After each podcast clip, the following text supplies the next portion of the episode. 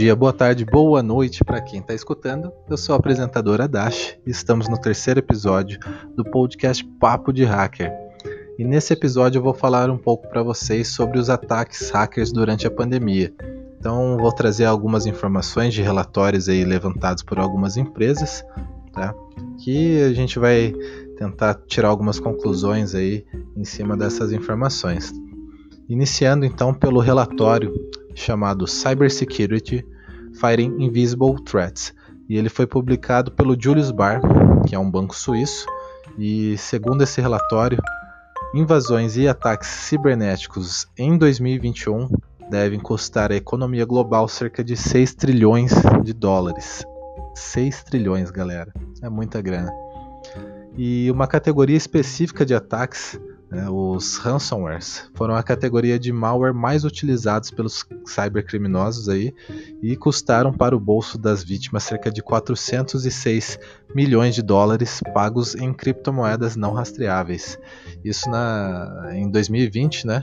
E teve um aumento de 311% em relação a 2019.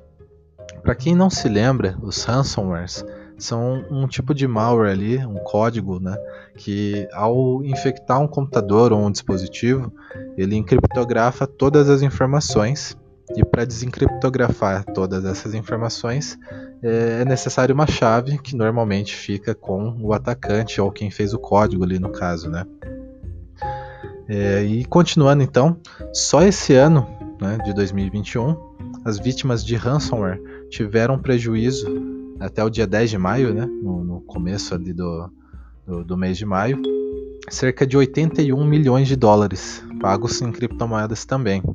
Então temos aí né, um prejuízo muito grande já no começo do ano e que vai se estender até o final do ano.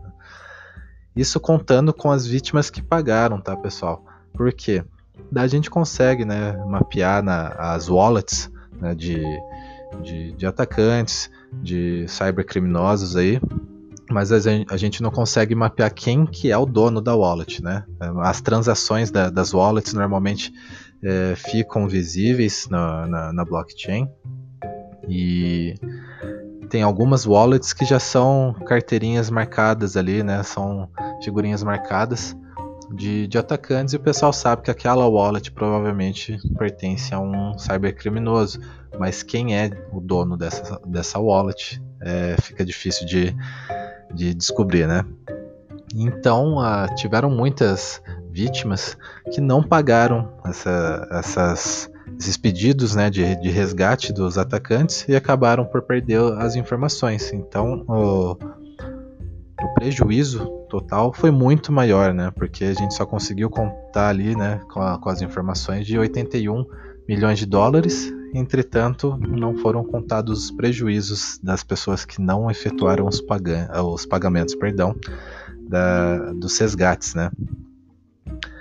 E esses valores foram apresentados aí né, da, da, desse relatório da Chain Analysis, né? E eles verificaram ali pela blockchain mesmo, né? E verificaram esses valores pagos para essas wallets de cybercriminosos. Então a gente pode ver aí que esse prejuízo realmente foi enorme, né? Porque em 81 milhões de dólares, mais o outro prejuízo que a gente não conseguiu é, quantificar, digamos assim, né? É, é gigantesco. E aqui no Brasil foram registradas mais de 8,4 bilhões de tentativas de ataques cibernéticos durante o ano de 2020. Né? Em comparação à América Latina, e que tivemos aí 41 bilhões né, em toda a América Latina, é um número bem grande. Então o Brasil vem sido é, muito almejado pelos atacantes e pelos hackers, né? Então tomem cuidado, pessoal. Outras conclusões aí do, do relatório do, do quarto trimestre de 2020, né, o final do, de 2020 ali, né, são os seguintes, desse mesmo relatório, tá?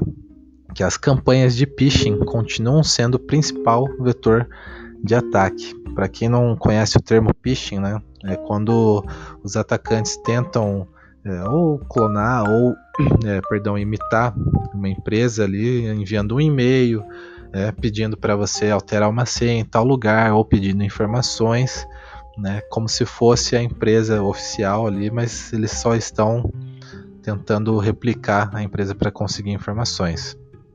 Então isso seria phishing. Tá? É, e o trabalho remoto vem sido visto aí como a porta de entrada para as redes corporativas.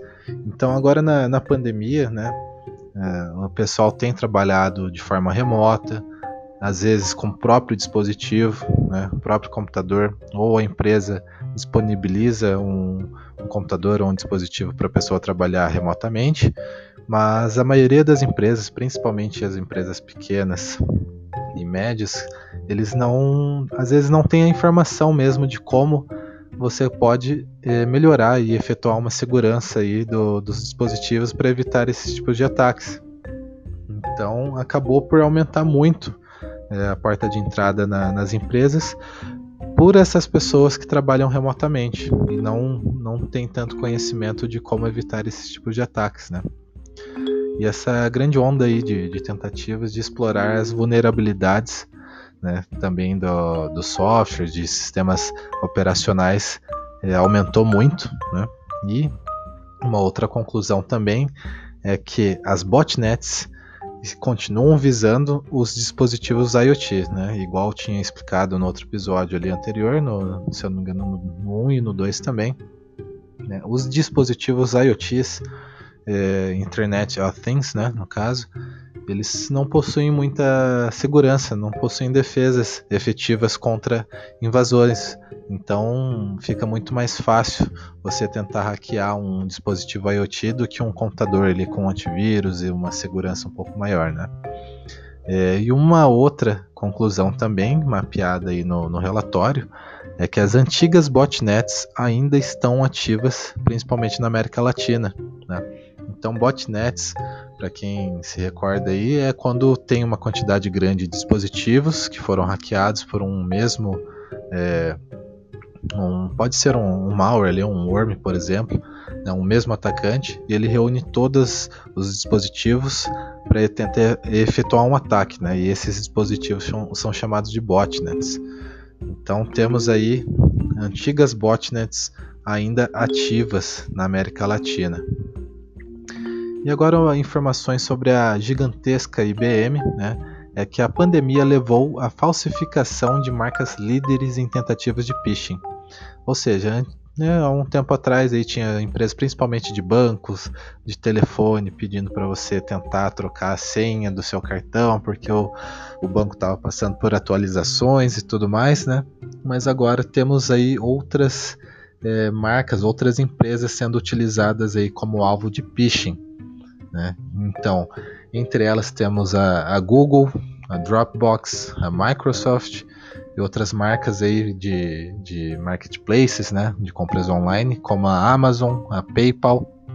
E essas empresas ficaram entre as 10 principais marcas falsificadas em 2020, né? E também o YouTube e o Facebook foram as fontes mais utilizadas pelos consumidores para acompanhar essas notícias no ano passado e elas também estão aí no topo dessa lista, tá? Então, fiquem ligados. Se receberem um e-mail ou uma mensagem no celular falando que a Google ou Facebook pedindo para você colocar a senha ou pedindo informações sensíveis né, é, para você, fiquem de olho se de fato é a empresa ou não. Inclusive, a Adidas também, né, ela fez a estreia aí como a sétima marca mais imitada em 2020. Né, imitada eu digo de atacantes que utilizaram a marca da Adidas aí para tentar conseguir informações através do phishing. Né?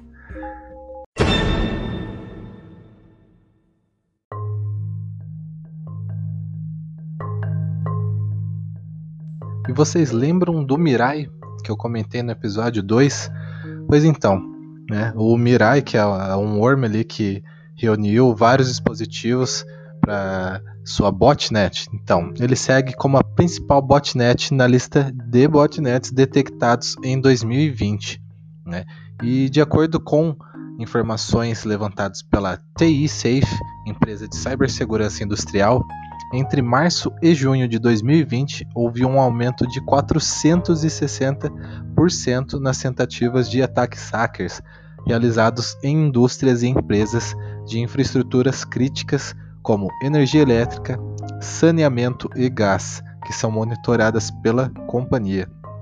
Pessoal, é, só trazendo aqui a importância de, desses dados, né, podemos ver aí que os atacantes não estão somente indo atrás de informações aí de, de pessoas comuns aí, né, dos do civis, tentando tirar um dinheirinho em cima, mas eles já estão fazendo ataques aí nessas empresas de infraestrutura.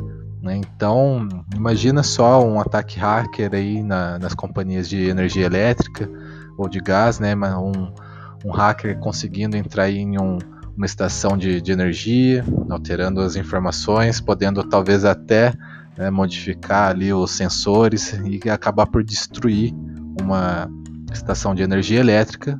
Imagina só o estrago que faria em cidades aí, ou até, até mesmo em países, né, estados e países aí, uh, por esses ataques. Então é extremamente é, perigoso esses tipos de, de ataques aí nessa parte de infraestruturas críticas. Tá?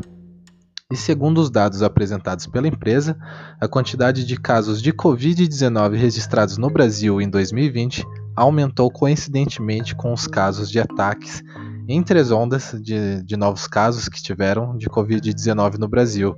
Né? E as áreas administrativas das indústrias, assim como de grande parte das corporações de todo mundo, também aderiram ao trabalho remoto. Então são informações aí que a gente pode fazer uma certa correlação, né?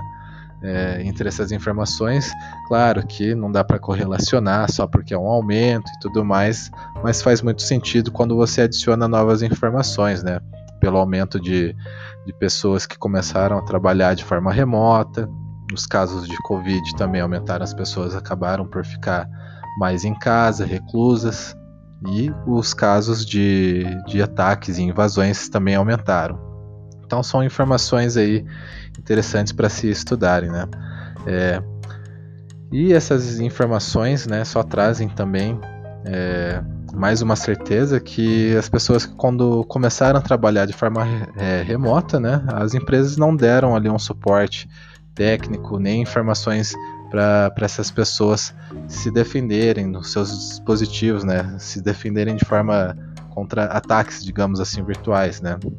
Claro que grandes empresas e até médias e grandes empresas conseguem né, disponibilizar essas informações ou um dispositivo ou uma forma, um processo de trabalhar mais seguro, mas as pequenas empresas aí que deixaram seus colaboradores trabalhando em casa muitas vezes não possuem essa informação ou um know-how, um conhecimento técnico para passar para essas pessoas e acaba por aumentar aí a vulnerabilidade dos dispositivos, né?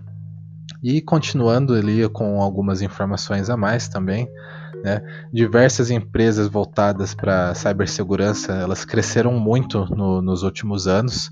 Um bom exemplo, inclusive, é a ISH Tecnologia, que ela foi fundada em 96 ali no, no Espírito Santo, né?